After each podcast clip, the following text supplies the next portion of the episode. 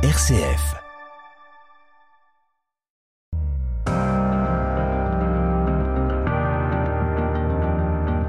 RCF, les racines du présent.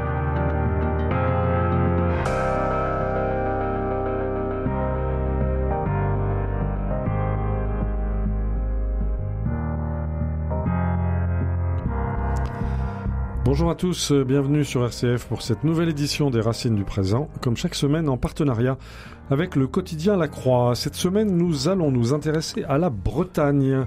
D'où vient la Bretagne? D'où vient son identité, ou plutôt ses identités? Faut-il invoquer la grande Anne de Bretagne ou bien l'improbable Bécassine?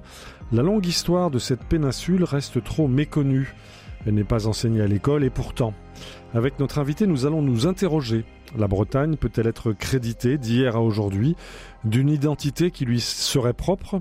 Si oui, comment s'est-elle constituée contre vents et marées, peut-on dire, à travers les siècles et les régimes, notamment face à son très puissant et belliqueux voisin français, qu'il soit mérovingien, carolingien, capétien ou valois, ou encore républicain alors une précision évidemment, cette édition des Racines du Présent s'adresse en priorité aux Bretons qui nous écoutent à Brest, à Saint-Brieuc, à Vannes ou à Morlaix, euh, mais pas que, car la France et la Bretagne, vous allez l'entendre, sont liées euh, depuis très longtemps, pour le meilleur comme pour le pire. Avec nous, euh, Joël Cornette, bonjour. Eh bien bonjour et merci de merci, me Merci beaucoup d'être avec nous. Vous êtes un historien spécialiste de l'Ancien Régime. Nous vous avons reçu à ce micro à plusieurs reprises. Et aujourd'hui, vous publié un petit livre aux éditions Talendier, bourré d'histoires, absolument passionnant. C'est l'occasion de beaucoup de découvertes. Il est intitulé Une brève histoire de l'identité bretonne de Imilcon. On va voir que Imilcon était un navigateur carthaginois. Jusqu'à nos jours, c'est publié aux éditions Talendier. Voilà, le thème de cette édition des racines du présent, c'est donc euh, l'identité bretonne qui nous vient de très très loin. Les racines du présent Frédéric Mounier. Aujourd'hui donc les racines de la Bretagne avec l'historien Joël Cornette autour de son livre Une brève histoire de l'identité bretonne, c'est chez Talendier. Alors Joël Cornette, euh, il, faut, il faut commencer euh, l'histoire il y a très très longtemps, il faut parler de la Bretagne. Avant la Bretagne, vous avez trouvé euh, la première trace d'une description en 500 ans avant notre ère, un navigateur carthaginois qui s'appelait Émile Con.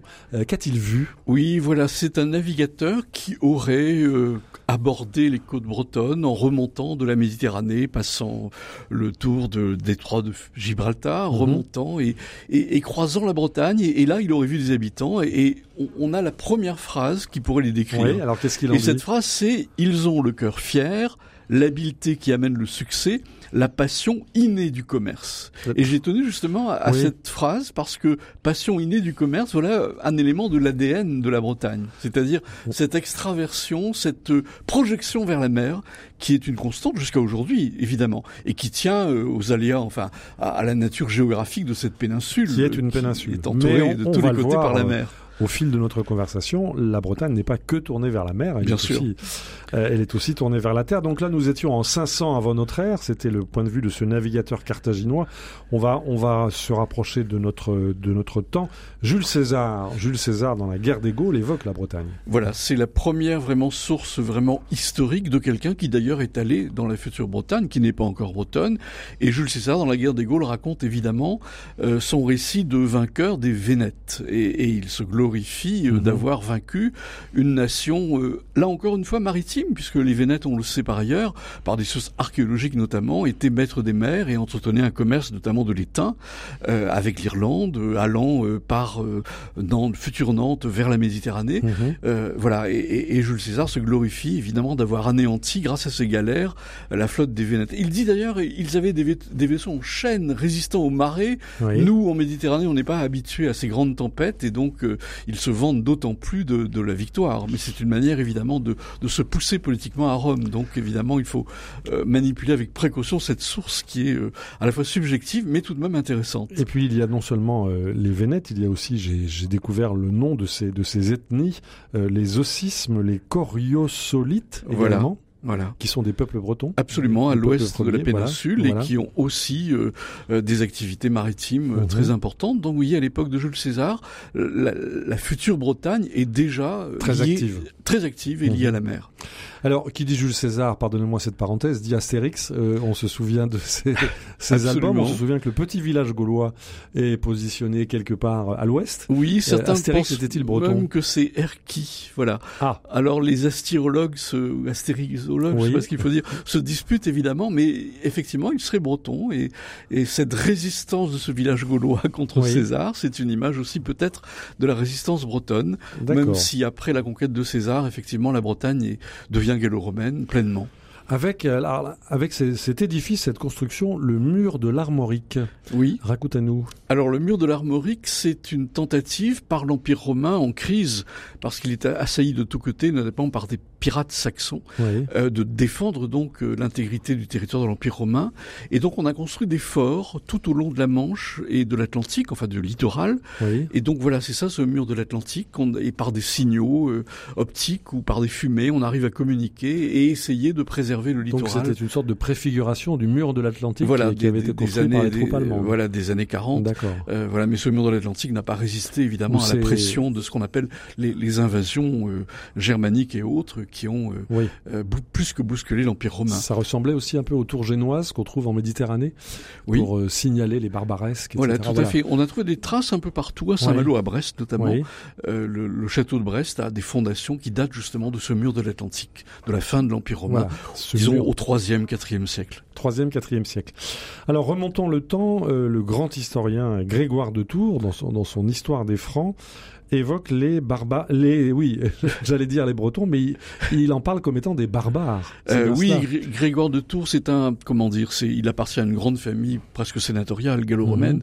Donc évidemment, il a une vision, euh, je dirais, supérieure de, de ce qu'il considère comme des inférieurs. Et les Bretons, pour lui, c'est des gens, euh, voilà, qui viennent d'ailleurs, qui sont pas très très cultivés, civilisés. Ce sont des gens mais- qui viennent d'ailleurs, qui viennent d'où à ses Alors, yeux? de l'île de Grande-Bretagne, Oui. puisque nous situons avec Grégoire de Tours au, au VIe siècle, Mhm. C'est début du septième siècle, et là c'est vraiment la naissance de la Bretagne. C'est là qu'on trouve vraiment dans les sources le nom même de Bretagne. Alors Ah oui, jusqu'alors, dès la cette Bretagne, époque. voilà, dès cette Oui. époque, Britannia, Mhm. Bretagne.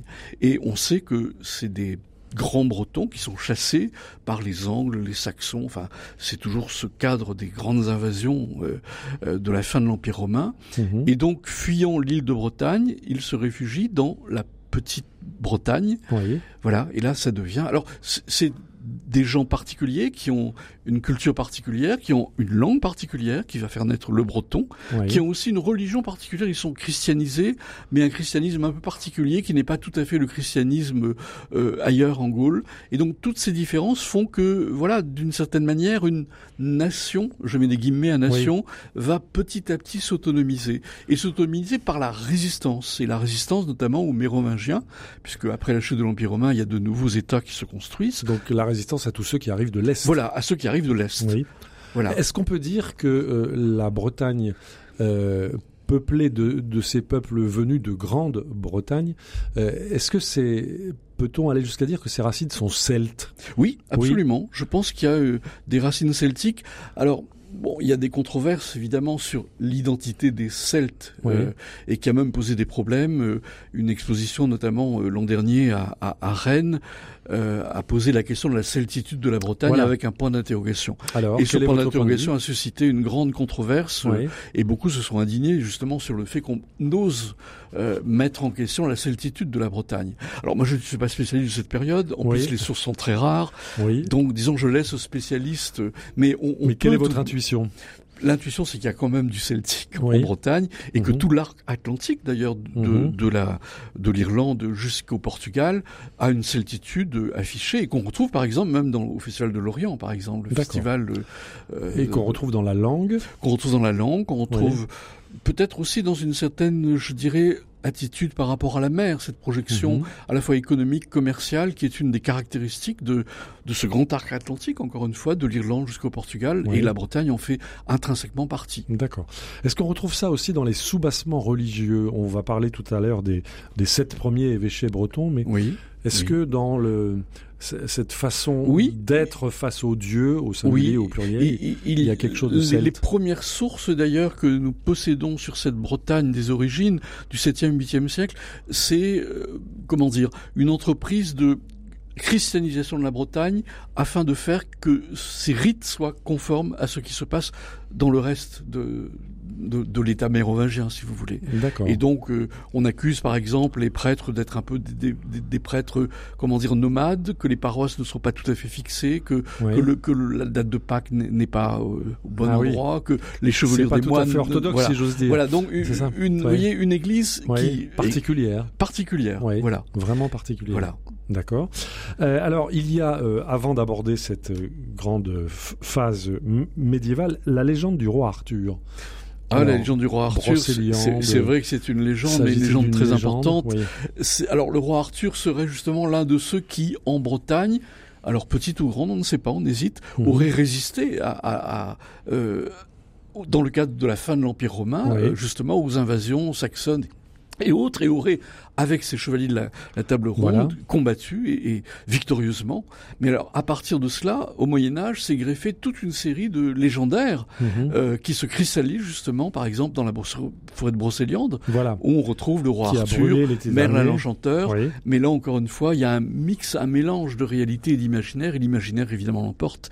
Et d'ailleurs, on ne sait pas trop si le roi Arthur euh, a, a- a vaincu en Grande-Bretagne ou en Petite-Bretagne. Mais il s'agit d'un imaginaire fondateur. Joël Ah, absolument, un Oui. imaginaire fondateur qui enracine, je dirais, le, le passé breton dans un Mhm. passé très ancien, Voilà. et je dirais même plus ancien que le passé de la France. Parce qu'il y a une sorte de concurrence, si vous Alors. voulez, de temporalité. Qui a les racines les plus profondes? Alors, bon, les, les premiers historiens bretons, et vous Mhm. aviez évoqué en introduction Anne de Bretagne, Anne de Bretagne qui est une, on pourra y revenir, une Oui, reine évidemment importante, Oui. euh, qui est la dernière duchesse, eh bien, Anne de Bretagne a financé, si je puis dire, des historiens pour qu'ils se mettent au travail. Je pense à euh, Alain Bouchard et Pierre Lebeau. Et ces historiens ont fait remonter euh, le duché breton à un roi originel qui est Conan Mériadec Mhm. qui lui aussi est un roi imaginaire, un peu comme Arthur, mais qui a, euh, je dirais, la particularité d'être antérieur au premier roi français.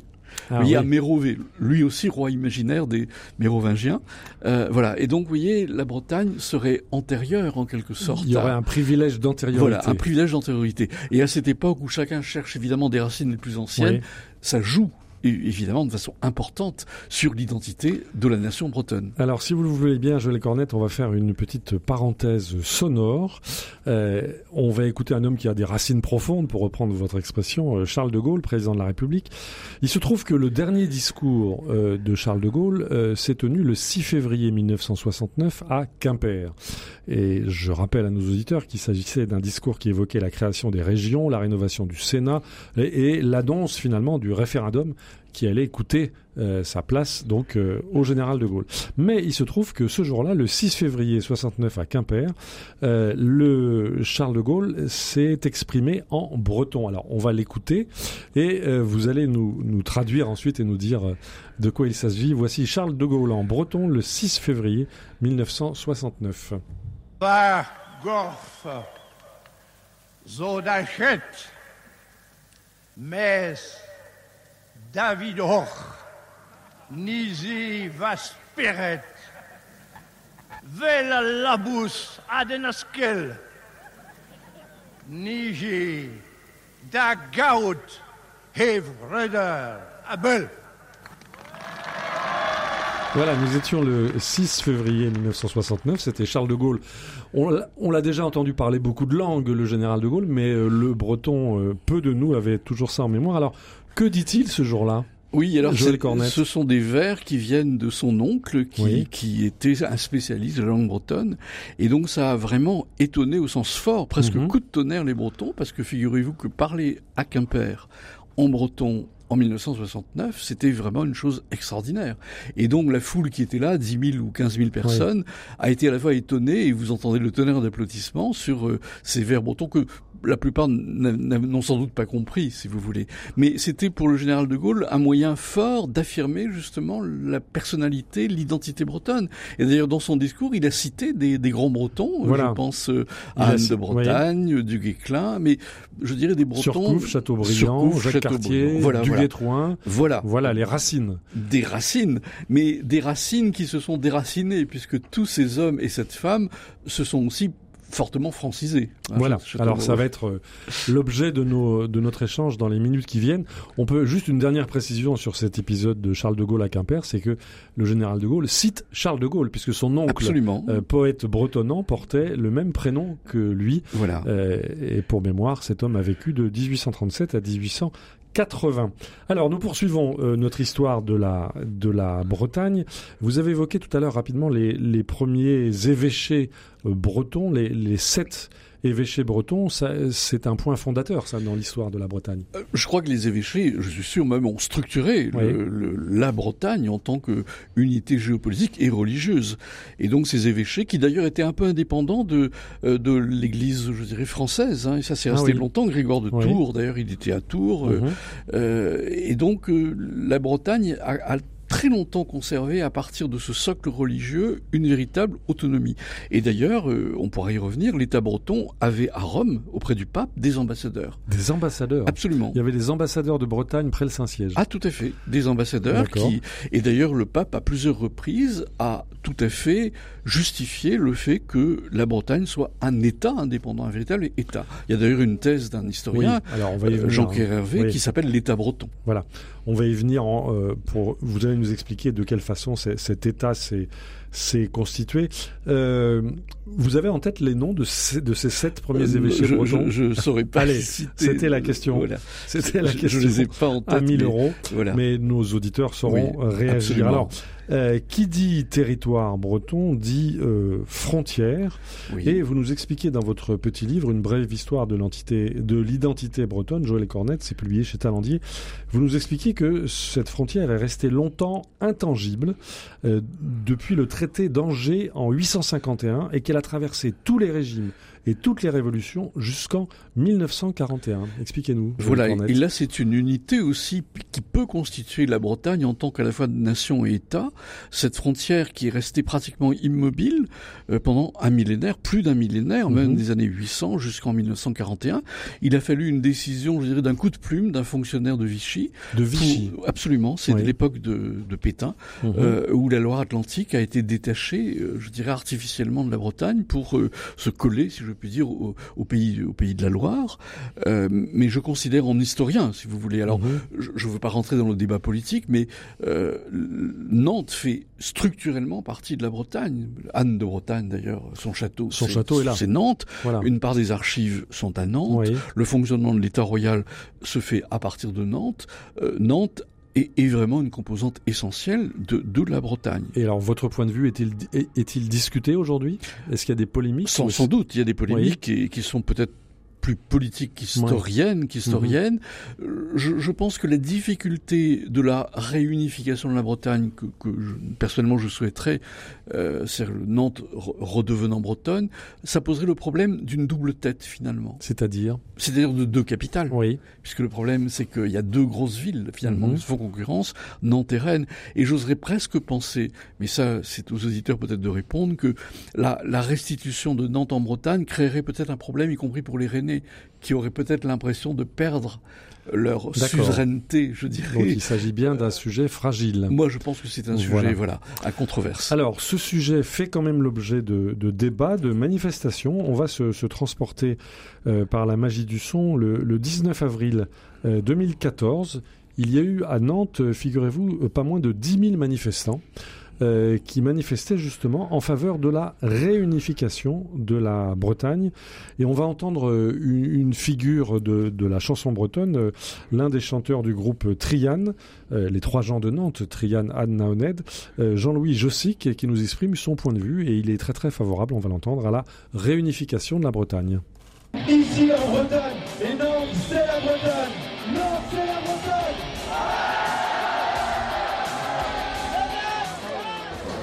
je ne suis pas sûr que la réunification se fasse ce soir sur décision du gouvernement, ni dans les jours à venir, mais euh, dans les mois et les années à venir, très proches, je crois. Parce que on voit bien, il y a une demande du peuple. Le peuple, il est dans la rue depuis 30 ans, régulièrement. Il y a des sondages. Les sondages, ils disent à 63%, les habitants de la Loire-Atlantique sont pour la réunification. Les sondages disent que les habitants des autres départements bretons sont majoritairement pour la réunification. Les habitants de la région des Pays de la Loire disent tous, dans tous les départements, nous ne sommes pas contents du découpage. Qu'est-ce qu'on fait? Ça ne peut pas continuer. Et il y a corrélativement, corrélativement à ça une, une proposition de redécoupage qui tient compte de tout le monde. Réunification de la Bretagne, mais que deviennent, que deviennent les pays de la Loire? Une vaste région Val-de-Loire cohérente. Que deviennent les Vendéens? Une vaste région Vendée, Poitou, Charente. C'est-à-dire qu'on s'attaque enfin au problème, non pas en tant que nous Bretons et les autres on s'en fout, on s'attaque au problème en tant que que veulent les populations de l'ensemble de l'Ouest.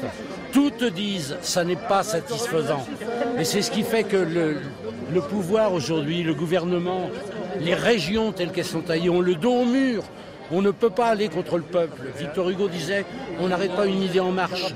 Et je crois très fort à ça. Ça veut dire que tout doit être mis à plat en fonction de ce qui est suggéré et ce que le peuple veut aujourd'hui. Voilà, nous étions le, le, 19 avril 2014. On écoutait l'argumentaire très structuré, très charpenté de Jean-Louis Jossic, l'un des chanteurs du groupe Trian Anna les trois gens de Nantes. Donc euh, Jean-Louis Jossic qui s'exprimait au milieu de 10 000 manifestants ce jour-là en faveur de la réunification.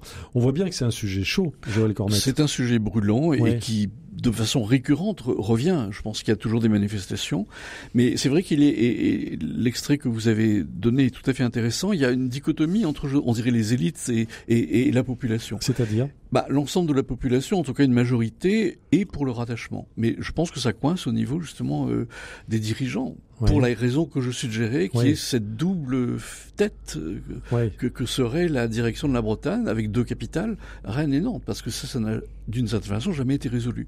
Et tout au long de l'histoire, d'ailleurs, on s'aperçoit que Rennes et Nantes ont, ont, ont toujours joué euh, l'ambiguïté. Le duc de Bretagne, il, est à Nantes, mais il se fait couronner à Rennes. Donc Rennes a le statut quand même de capitale de la Bretagne. Et donc vous il y a une sorte d'ambiguïté permanente de ces deux têtes. Finalement, la Bretagne est, est atteinte de bicéphalie. Les racines du présent, RCF. Au micro, Frédéric Mounier, aujourd'hui avec l'historien Joël Cornette, euh, nous scrutons l'identité de, les identités de la Bretagne, les identités bretonnes qui viennent de très loin. On vient de l'écouter à travers la première partie de cette émission. Le livre de Joël Cornette s'intitule Une brève histoire de l'identité bretonne. C'est publié chez Talendier. Alors, on vient de parler de, de des origines de la Bretagne, de la question de la euh, réunification de cette fameuse bicéphalie entre Nantes et Rennes. Je crois qu'il faut euh, expliquer maintenant, Joël Cornette, que, et vous l'avez dit du reste depuis le début de cette conversation, que la Bretagne a été longtemps un État, un véritable État. Expliquez-nous, Joël Cornet. Voilà, un véritable État, c'est-à-dire euh, une, comment dire, un ensemble géopolitique avec un gouvernement, euh, un duc, des impôts, une chancellerie, un conseil, une administration, c'est-à-dire tous les ingrédients, finalement, nous sommes là, si vous voulez, euh, au XIVe, XVe siècle, alors qu'à l'échelle de l'Europe se construisent justement les États territoriaux. Mmh. Et il y a là une coïncidence tout à fait passionnante, et c'est pour ça que j'ai un peu insisté sur ce moment dans le livre, qui est que la Bretagne aurait pu avoir le destin d'un Portugal, d'une Suède, c'est-à-dire d'un État de calibre moyen, si vous voulez, euh, si elle n'avait pas ce très puissant voisin que vous avez évoqué au début de l'émission, la France. Et la France a toujours considéré que la Bretagne lui appartenait. Toujours. Ah, toujours, ah, absolument. Oui. Et d'ailleurs, il y a une sorte de querelle d'hommage. Vous savez, l'hommage oui. au Moyen-Âge, c'est extrêmement important. Ah. Et, et, les ducs refusent ce qu'on appelle l'hommage lige. Et qu'est-ce que c'est l'hommage lige? Oui, C'est se mettre à genoux devant le roi de France, les mains jointes, et, et donc avouer son allégeance au roi. Et les ducs de Bretagne ont refusé cet hommage lige parce que pour eux, c'était évidemment euh, la preuve de leur dépendance, de leur suggestion, de leur suggestion par rapport au roi de France. Et d'ailleurs, l'une des, des, clauses du traité de euh, du Verger, on pourra y revenir, puisque la Bretagne a été vaincue militairement euh, à la fin du XVe siècle. Eh bien, l'une l'une des clauses du traité qui sacralise en quelque sorte la victoire de la France, c'est que le duc euh, eh bien, doivent l'hommage lige au roi de France. Et donc, c'était une victoire, si vous voulez, euh, tout à fait importante, et une dépolitisation en même temps de, euh, de l'État breton. Toute chose restant égale par ailleurs, et au risque de l'anachronisme que vous nous pardonnerez, euh, Joël Cornette, est-ce qu'on peut faire le parallèle entre la Bretagne et la France, et l'Ukraine et la Russie, et la Russie? Écoutez, j'ai presque eu envie de dire que que la France était un peu poutinienne, ça serait un peu exagéré, hein. Euh, mais tout de même. Mais quand même, ça vous a traversé. Ça m'a hein. traversé l'esprit parce que c'est vrai que du côté du roi de France, la Bretagne c'est un fief, mais du côté du duché, c'est un État indépendant. Absolument. Oui, c'est perçu. Il se vivent, il se ah, vivait comme un État indépendant. Il, se vit comme comme, un comme indépendant. En jouant, d'ailleurs, j'évoquais tout à l'heure les, les, les, les, ambassadeurs à, à Rome, mais mais l'État breton signe des traités d'alliance avec l'Angleterre, avec le Portugal, avec euh, ce qui va devenir l'Espagne, des traités de commerce avec la Hanse, mhm. c'est-à-dire que de tous les côtés, il y a vraiment tous les éléments, tous les ingrédients, si vous voulez, d'un véritable État. Mhm. Et ça, c'est incontestable. Alors, on va revenir sur les circonstances dans lesquelles euh, la Bretagne a été vaincue, comme vous dites. Euh, je voudrais d'abord qu'on on précise un point. Dans votre livre, vous expliquez fort bien qu'il y avait donc un État, puis il y avait aussi une langue. Tout à fait. Qui est constitutive de cette identité bretonne. Voilà. On, on a peu, on a peu évoqué la langue, mais ça concerne essentiellement, bon, la base Bretagne aujourd'hui, c'est toute la partie ouest. Et justement, on évoquait au début de l'émission ces, ces Bretons de l'île de Bretagne qui sont arrivés en Petite-Bretagne. Ce sont eux, justement, qui sont les vecteurs de cette langue. Mhm. C'est eux qui ont apporté la langue qui est aujourd'hui la langue bretonne et qui est une des singularités aussi et qui est un élément d'une nation. C'est la langue, évidemment, constitue euh, un élément clé d'une identité collective. Et c'est le cas en Bretagne. Sauf que le français est resté quand même résistant, si je puis dire, dans toute la partie est. Le gallo, hein, qui est un mélange de français et, de bon, euh, de breton. Enfin, c'est plutôt français, si vous voulez. Mhm. Mais mais la langue est, est, une composante essentielle. Mais alors, la langue étant une composante essentielle, paradoxalement, vous nous expliquez dans votre livre Joël Cornette, une brève histoire de l'identité bretonne, publié chez Talandier, vous nous expliquez que l'œuvre de centralisation des ducs s'est faite en français exclusivement. Absolument. Vous avez scruté les archives. Tout, tout est en français. Tout est en français. Et Jean-Pierre Hervé, que je citais, qui est un grand historien, je dirais référent, qui a fait une thèse monumentale qui s'appelle l'État breton à partir du révélateur des finances, n'a pas trouvé une seule source euh, en, en, breton. C'est fascinant. C'est est, en français. C'est un peu, je me permets encore cette analogie, c'est comme les Ukrainiens qui parlent russe, oui. d'une certaine façon. On, on, peut dire ça. euh, disons que la langue bretonne appartient plutôt euh, aux paysans, aux artisans, aux gens des villes et encore la bourgeoisie est souvent bilingue. Mhm. Mais plus on monte, si vous voulez, dans la société, et plus le français devient la langue véhiculaire, la, la, langue des échanges, la langue de l'administration. C'est la langue politique. C'est la langue la langue juridique. C'est la langue juridique, absolument. Donc il y a une dichotomie tout à fait tout à fait forte. Et d'ailleurs, notez bien que la politique franco-française a tout fait pour éradiquer la langue bretonne. Hein. Et ça, c'est dans la longue durée. Et même encore aujourd'hui, la langue bretonne a beaucoup de mal à s'autonomiser, à être. Alors, on se rappelle, enfin, on cite beaucoup les instituteurs de la Troisième République qui interdisent de parler breton. Absolument. C'est bien ça qui s'est passé. Ah, tout à fait. Il y a ce qu'on appelle le symbole, c'est-à-dire que euh, si un petit breton parlait breton dans la classe, on lui mettait au cou une sorte d'objet infamant, un, sabot, un, bout, un morceau de porcelaine, mhm. et, et, et, si un autre parlait breton, bah, le, le symbole passait à lui et, et, à la fin de la, de, de la, journée, celui qui, le dernier qui portait le, ce symbole était puni. Enfin, vous mhm. voyez, donc euh, on, a là des, des, des, textes tout à fait euh, un peu terribles, hein, d'ailleurs des recommandations des inspecteurs qui disent il faut absolument éradiquer. Alors ça c'est sous la troisième République. Est-ce que cette, ces velléités d'éradication existaient précédemment Elles ont ou moins fortement? Elles ont existé assez tôt. Euh, écoutez, la Révolution, par exemple, oui. qui est un moment très important de la nation mhm. France, hein, liberté, égalité, fraternité, eh bien Barrère a prononcé en 1794 un discours terrible à l'Assemblée, à la Convention, en disant que les Bretons, il faut absolument éliminer la langue bretonne, qui est synonyme d'obscurantisme, de contre-révolution, euh, mhm. d'un catholicisme de combat, et que donc il faut eh absolument euh, l'éradiquer. Et, et ça, c'est un discours récurrent euh, jusqu'au XXe siècle. Jusqu'au XXe siècle. Alors, et euh, de même, vous expliquez dans votre livre que l'histoire de la Bretagne n'est pas enseignée en- dans les écoles en Bretagne. Voilà, moi je militerais si j'étais un peu militant pour justement que, que l'histoire bretonne soit soit enseignée, non pas contradictoire à l'histoire de France, mais elle est un élément tout de même d'identité euh, et, et le fait Oui, on que le comprend en vous écoutant. et que nulle part euh, elle ne soit enseignée, Mhm. je trouve que c'est un peu dommage. En plus, c'est une histoire très riche, très intéressante, passionnante, puisque la Bretagne a eu quand même des siècles, je dirais des siècles d'or, hein, euh, euh, au au 14e, 15e, Oui, il y a beaucoup de choses à 16e raconter. siècle. Euh, voilà, où la Bretagne était le fer de lance de l'économie euh, française, pratiquement, hein, par le commerce, Mhm. euh, par le textile, par voilà. Donc il y a des éléments tout à fait importants. Allez encore en Bretagne et, et voyez les enclos paroissiaux, Oui. cette richesse architecturale extraordinaire de plein vent. Bah voilà une image de la richesse bretonne. Mhm. Euh, les bénéfices ont été finalement fixés dans la pierre euh, par ces hommes très pieux qui ont voulu transformer euh, leurs bénéfices justement en offrande, euh, en offrande Et Dieu sait si c'est magnifique. Alors on va aborder évidemment ce grand personnage, on va aborder Anne de Bretagne et les événements qui ont précipité l'annexion de la Bretagne par la France. Avant cela, peut-être un, un dernier point, Joël Cornette. Un État est caractérisé euh, par des institutions, vous l'avez dit, par une langue, mais aussi par un sentiment d'appartenance. Et ce sentiment d'appartenance, vous l'avez retracé tout au long de l'histoire.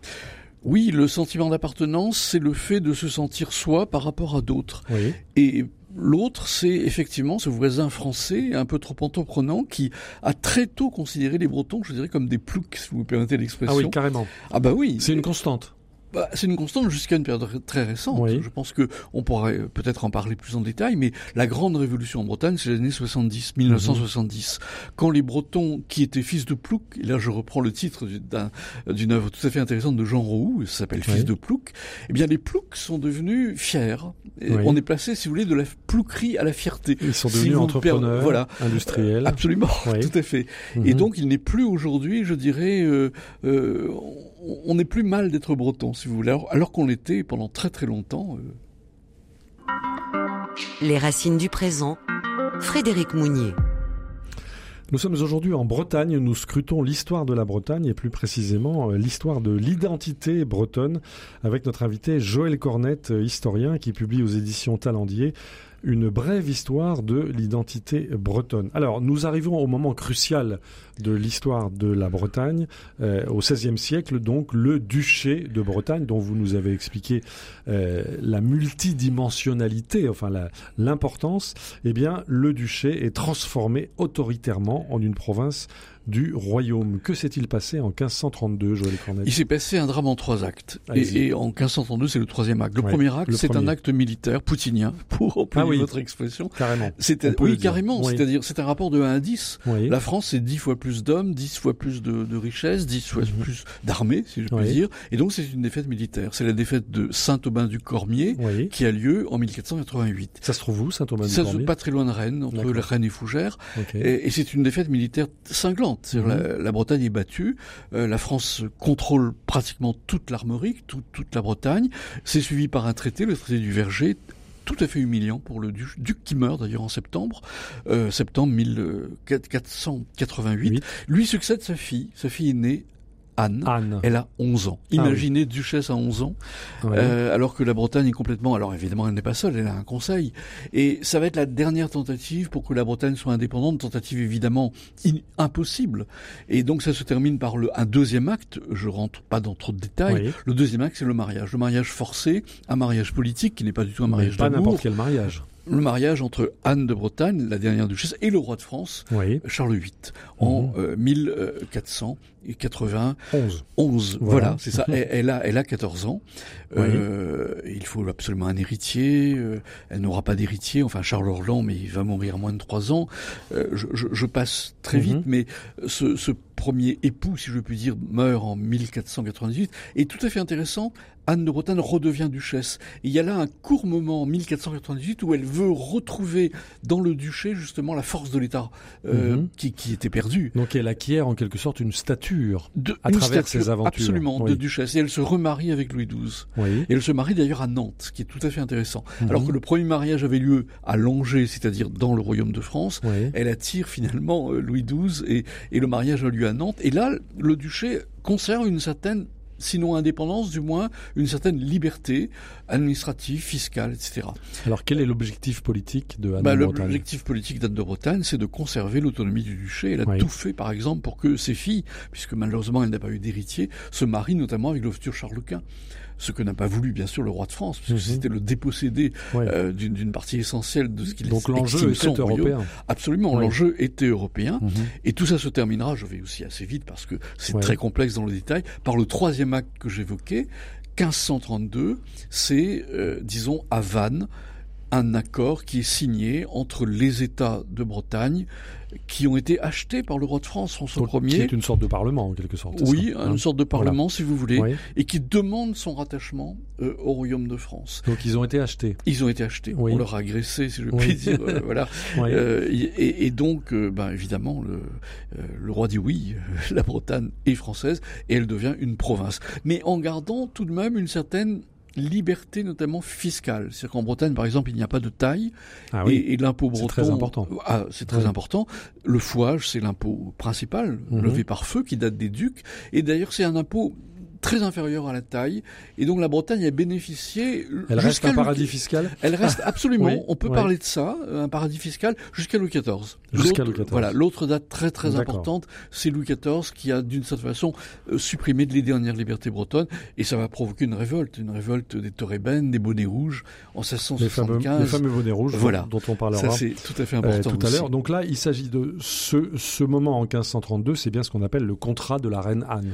Oui, on l'a appelé contrat de la reine Oui. Anne, mais c'est un peu exagéré, c'est à vrai dire la transformation du duché en province, tout simplement. C'est une forme de reddition en quelque sorte. Oui, une reddition, mais la Bretagne n'a aucun moyen de, s'autonomiser face à la puissance du roi Ouais. de France. Et pourtant, la personne, la figure d'Anne de Bretagne reste très très importante. Voilà, et on retrouve le légendaire qu'on évoquait avec Ouais. Conan Méri- Méri- Mériadec et-. Arthur.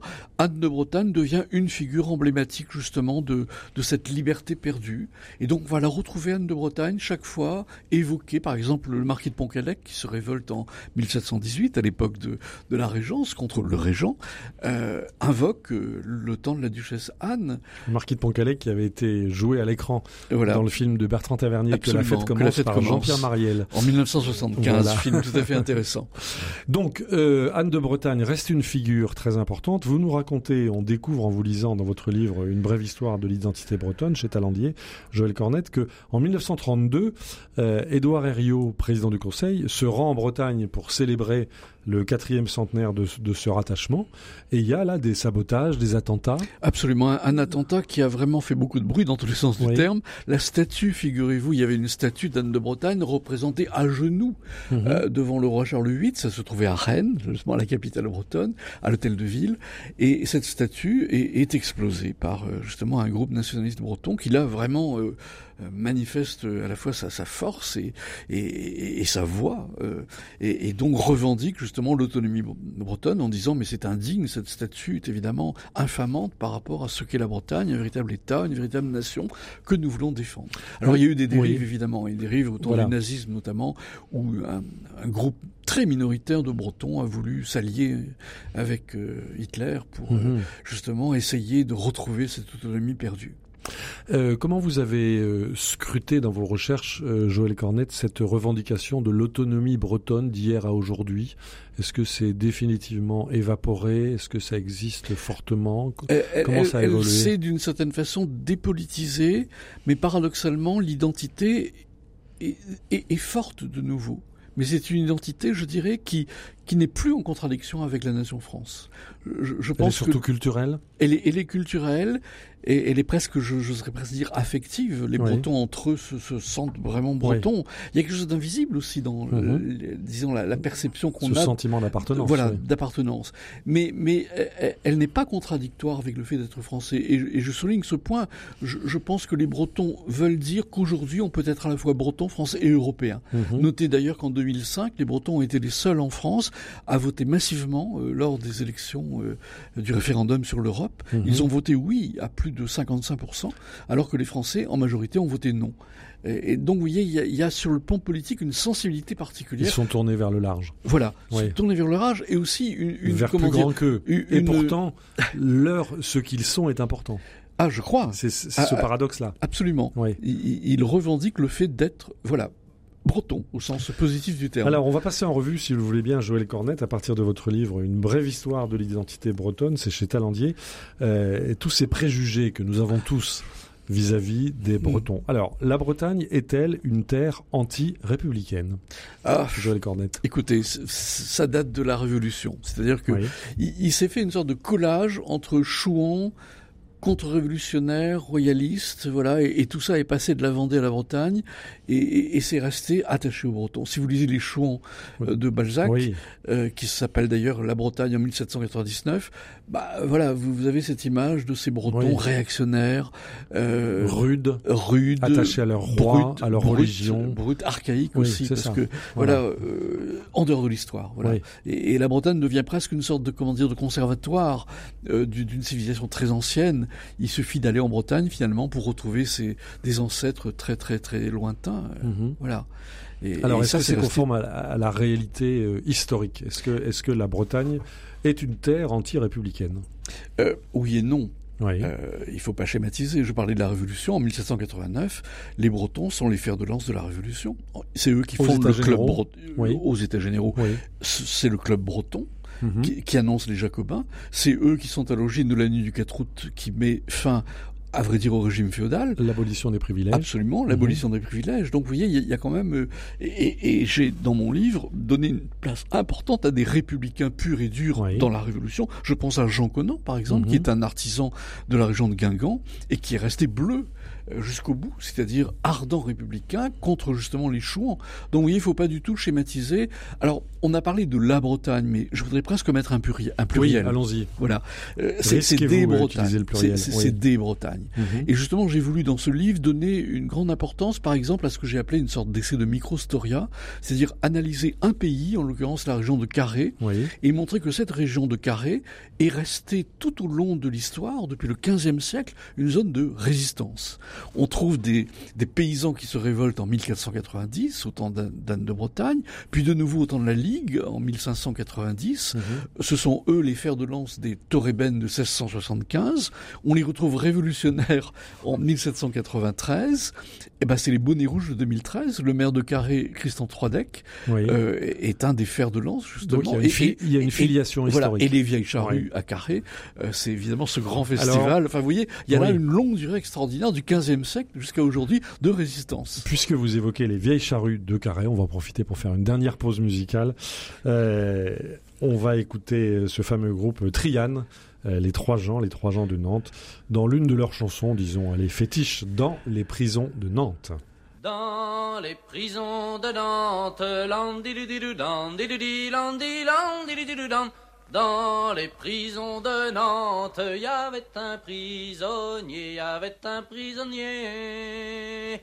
Personne ne vint le voir, landidididoudan, dididi, landi, landidididoudan. Personne ne vint le voir que la fille du geôlier, la fille du geôlier. Un jour il lui demande, landidididoudan, dididi, landi, landidididoudan. Un jour il lui demande, oui que dit-on de moi, que dit-on de moi?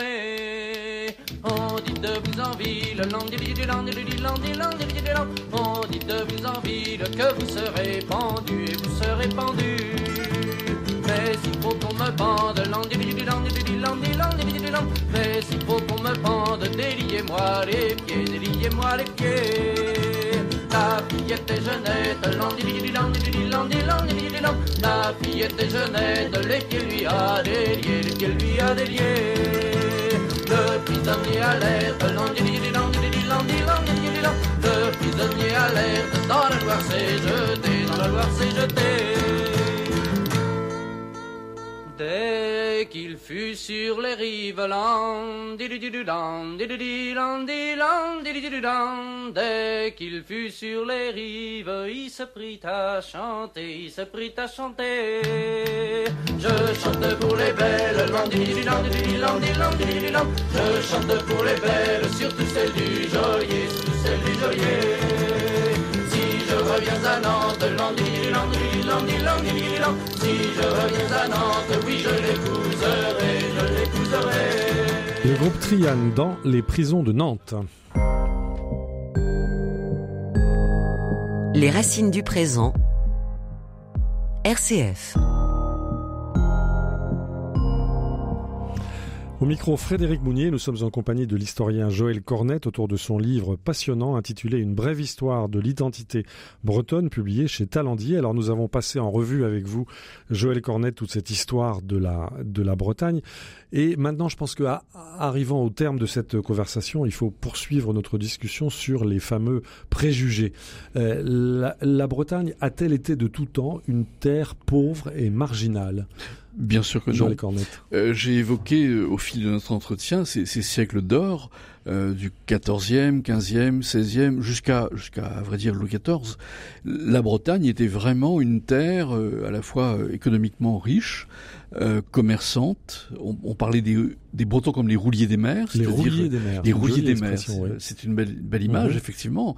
Ils sont un peu sur toutes les mers du monde. Il y a, il y a une industrie textile extrêmement forte euh, dans la région de Morlaix, dans la Vous région de Locronan. De l'or blanc. Voilà, l'or blanc de la Bretagne. Oui. Absolument. Songez oui. par exemple que les voiles des caravelles de Christophe Colomb ou, ou des galions qui vont oui. euh, vers l'Amérique, ce sont des voiles bretonnes qui ont été fabriquées justement dans la région de Locronan. Et si mmh. vous allez encore dans, dans, le village de Le Cronan, magnifique village, euh, vous verrez toutes ces maisons conservées de, de riches, euh, euh, comment dire, artisans paysans euh, qui euh, étaient justement les, les, fers de lance de cette prospérité bretonne. Et j'évoquais les, les, les enclos paroissiaux, c'est-à-dire mmh ces églises de pierre, ces, ces, ces monuments, ces calvaires, euh, qui sont là un signe manifeste de la richesse bretonne incontestable.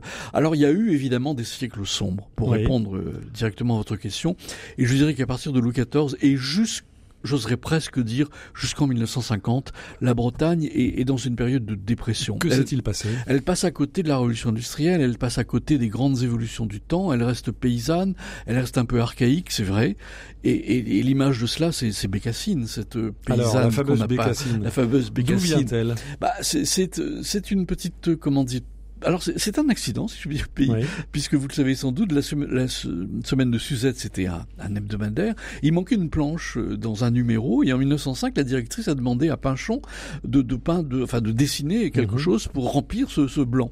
Et il a dessiné, euh, voilà, une petite bretonne sans bouche, oui, sans bouche, Bécassine. Oui. Et ça a tellement plu aux lectrices. Mais avec un costume traditionnel. Avec un costume traditionnel, oui. que Bécassine, euh, de semaine en semaine, euh, a été pérennisée en quelque sorte et est devenue la Bécassine que nous connaissons. Mais cette Bécassine, petite paysanne naïve, bonne, euh, euh au service de la marquise du Grand Air, qui, qui est née à Clocher-les-Bécasses et qui s'appelle Anaïque Labornée. Vous imaginez oui. Labornée.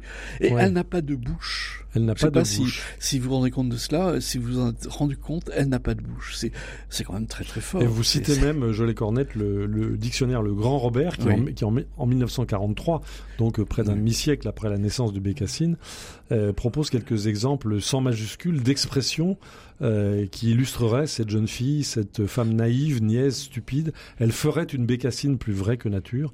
Quelle bécassine Est-ce que les Bretons ont porté le poids de bécassine? D'une certaine façon, oui. Et vous le savez sans doute, en 1939, il y a eu un, un film euh, dont le scénario était de Jean Noin, Bécassine, et le film a été interdit, enfin interdit. Les Bretons n'ont pas voulu le voir. Ah oui. Euh, carrément. Mmh. Euh, et au même, au même, moment, au musée Grévin, euh, des nationalistes bretons ont, ont, cassé à coups de marteau euh, le, ah oui. Le, la bécassine Donc, ils, de ils se sentaient atteints dans leur identité. Absolument, atteints. Ouais. Et même un, un, un, film récent, Bécassine, n'a pas eu un grand succès en Bretagne. Alors, c'est vrai que ce, ce, film était plus respectueux. Et, et c'est vrai qu'il ne faut pas non plus schématiser. Bécassine évolue au fil des albums. Mmh. Et par exemple, pendant la guerre, elle devient vraiment euh, euh, rêver, enfin, euh, elle se révèle complètement. Mmh. Elle, conduit une voiture, elle va et aller en mis, avion. Et vous l'avez mise en couverture de et votre je l'ai mise en couverture, mais, mais c'est une pas bécassine. la bécassine d'origine. Non, c'est la bécassine dessinée par Alain Le Kernec euh, pour une affiche du PSU dans les années 70. Ouais. Et c'est une bécassine gueulante, si vous voulez, avec la mmh. bouche ouverte, le poing levé. Euh, et elle est très très femme. Hein. Ouais. Euh, et donc voilà, c'est un peu le renversement d'image. Et j'ai trouvé que cette image synthétisait bien justement mmh. le renversement d'identité bretonne. Voilà. Dans les années 70, il s'est passé une véritable alors, révolution. Oui, alors, il y a cette fameuse, cette révolution. Vous nous expliquiez que la Bretagne était passée loin de la révolution industrielle, mais là, dans les années 60, la Bretagne devient un modèle agricole, industriel. Il y a une véritable révolution verte. Tout à fait. Il s'est passé une accélération de l'histoire extraordinaire, je pense, et unique même en France. Hein. ce pays archaïque agricole à 80% euh, a et, et le siège d'une révolution formidable.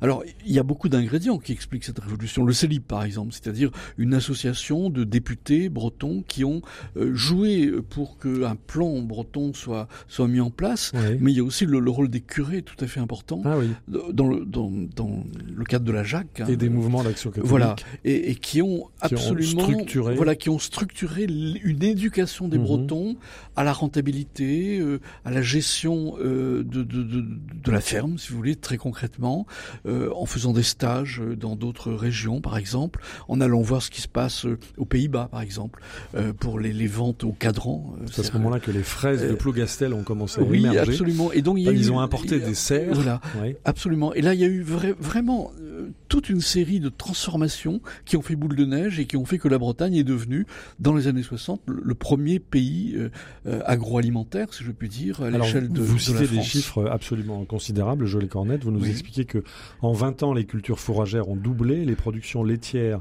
et de viande bovine ont quadruplé, Tout à et fait. les productions de porc multipliées par 6. Mais en même temps, vous écrivez, Joël Cornette, ça a été un désastre écologique. Désastre écologique évidemment avec aujourd'hui les, les marées euh, enfin les marées vertes les algues vertes. les algues vertes le euh, lisier. voilà. Et puis un des, une désespérance aussi auprès des, des agriculteurs qui ont été je, je dirais euh, attachés à un système capitaliste d'une telle rudesse que ça a été terrible et qui ont ils été pensaient en être les promoteurs voilà. ils en ont été les victimes ils en ont été les victimes oui. et, et, ça ça a été vraiment et puis c'est aussi la transformation je dirais de, des fermes magnifiques enfin magnifiques en tout cas oui. certaines avec des, des, beaux meubles anciens oui. en formica enfin il y a -hmm. eu un changement absolument radical de de la société euh, en, en l'espace même pas d'une génération les années 60-70 ça explique aussi le virage de la Bretagne de, de la droite à la gauche alors expliquez-nous Joël Cornette puisque la la Bretagne était traditionnellement une terre de droite et vous nous expliquez que euh, en 1981 il y a eu une rupture. Une rupture absolument qu'on qu aperçoit dès les élections, euh, je dirais locales dans les années 70 où on s'aperçoit que le Parti socialiste notamment euh, l'emporte un peu partout dans les villes notamment à Brest, à Nantes depuis longtemps déjà, mais que très très vite l'inversion s'est faite et en 1981 Mitterrand l'emporte largement mmh. en Bretagne plus qu'ailleurs. Donc il y a là vraiment eu une, une révolution et, et même ça, il y a des enclaves communistes tout à fait importantes. Je parlais de Carré, justement, qui, oui. qui vote Mhm. communiste dès les années 1930-40. Et donc, il y, a, il y a vraiment là une singularité très, très, très forte. Alors, c'est peut-être l'occasion de rappeler les travaux qui ont été publiés en 1913 par le grand politologue voilà. André Siegfried. C'est absolument euh, fascinant. Alors, évidemment, il y a des schématismes, hein, mais euh, on pourrait distinguer, vous allez nous donner votre avis, euh, Joël Cornette, on pourrait distinguer entre les pays de granit qui sont supposés acquis à la droite monarchiste et cléricale et ceux du calcaire qui sont nourriciers de la fibre progressiste et républicaine. Euh, en même temps, le, la, dans les régions de grande propriété, les paysans qui dépendent directement du propriétaire votent comme lui, c'est-à-dire à droite, mais l'habitat dispersé minimise la discussion politique, favorisant l'influence de la noblesse et du clergé, donc le vote à droite. En revanche, par opposition, dans les régions de petites propriétés rurales indépendantes, eh bien, ce sont des piliers de la démocratie, la vie politique. Venez de résumer un livre tout à fait intéressant. Absolument, on avait, alors c'est un peu schématique, mais Oui. on avait par exemple le grand livre de René Raymond sur les droites. Mhm. Eh bien, le livre d'André Siegfried en 1913, Oui. si vous voulez, anticipe d'une certaine façon une sociologie du vote électoral qui est tout à fait fondatrice et qui est extrêmement intéressante. Et justement, euh, je, je, je l'ai associé à l'étude que j'ai proposée sur Carré, et justement, il montre très très bien l'originalité politique sous la Troisième République des, des, des habitants euh, des, des villes autour de Carré. Euh, et donc ça, c'est vraiment un livre fondateur euh, Mhm. sur la France de l'Ouest, hein, euh, l'attitude politique de Alors, il y a eu France un épisode, là on arrive bientôt au terme de notre conversation, mais il y a un épisode qu'il faut rappeler qui a eu lieu en 2013, Oui. la, la, la révolte des bonnets rouges contre l'écotaxe. Je rappelle qu'il s'agissait d'un projet de taxation des, des transports euh, routiers qui avait été voté à l'unanimité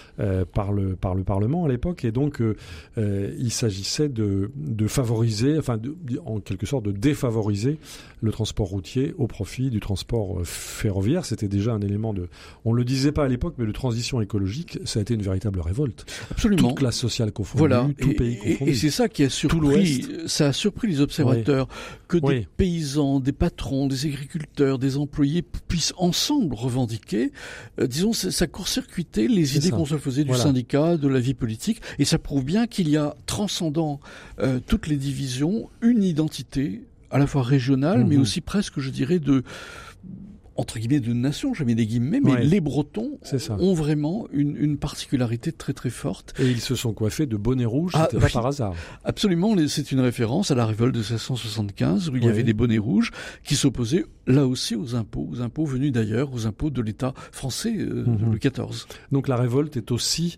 euh, une constante de, de l'identité bretonne? Je crois, dès Ouais. que les Bretons se sentent agressés, ils résistent. Oui. Et ça, c'est une constante inscrite dans la très longue durée.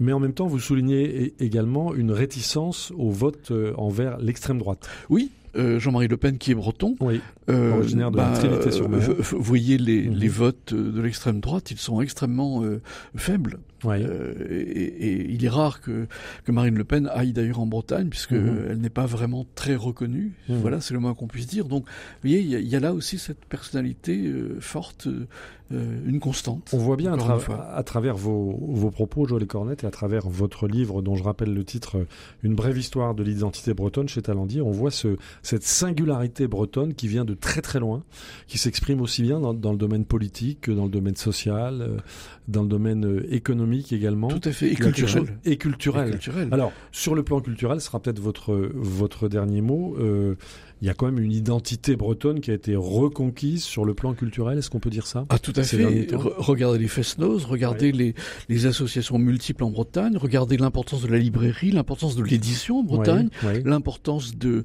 De la de la- lecture. de- de la Bretons lecture. de grands lecteurs. absolument, et des solidarités, des associations. Je pense que la, la Bretagne est un des lieux où la, la fécondité, je dirais, du regroupement entre soi est, est le plus fort. Et ça, c'est l'expression d'une identité. Je, je pense, Ça vient de là. oui, d'une certaine, certaine ouais, manière. Il y a quelque chose de tout à fait singulier là. Il y a quelque chose d'original, je Mhm. pense, par rapport aux, aux autres provinces. Alors on a vu le, on a vu le passé. Peut-être un mot euh, se, se risquer sur l'avenir. La Bretagne restera-t-elle française? Joël oui, Oui, je, je pense, je, je, je l'ai souligné. Oui. Euh, a- si vous voulez, les partis entre guillemets nationalistes qui prônent l'indépendance sont quand même, je sais pas une critique, hein, c'est un constat. Oui. Ça représente, euh, je sais pas, 1%, 2% Mhm. euh, au niveau des votes. Alors, ils ont une certaine importance à l'échelle locale, mais dès qu'il y a une, une élection, euh, je dirais générale, euh, ils apparaissent très très peu. Non, non, je, je pense que les Bretons sont fiers d'être Bretons, tout en restant à l'intérieur de la nation France. Et le drapeau breton déployé n'est pas contradictoire avec le drapeau, le français. On trouve les deux d'ailleurs dans beaucoup de mairies. Ni non plus avec le drapeau européen. Ni, ni C'est ça. effectivement avec le. C'est ça le qui est fascinant européen. dans cette euh, Voilà, à, singularité à la fois breton, identités. français et européen. Est-ce que les écoles bretonnes se sont développées ces derniers temps?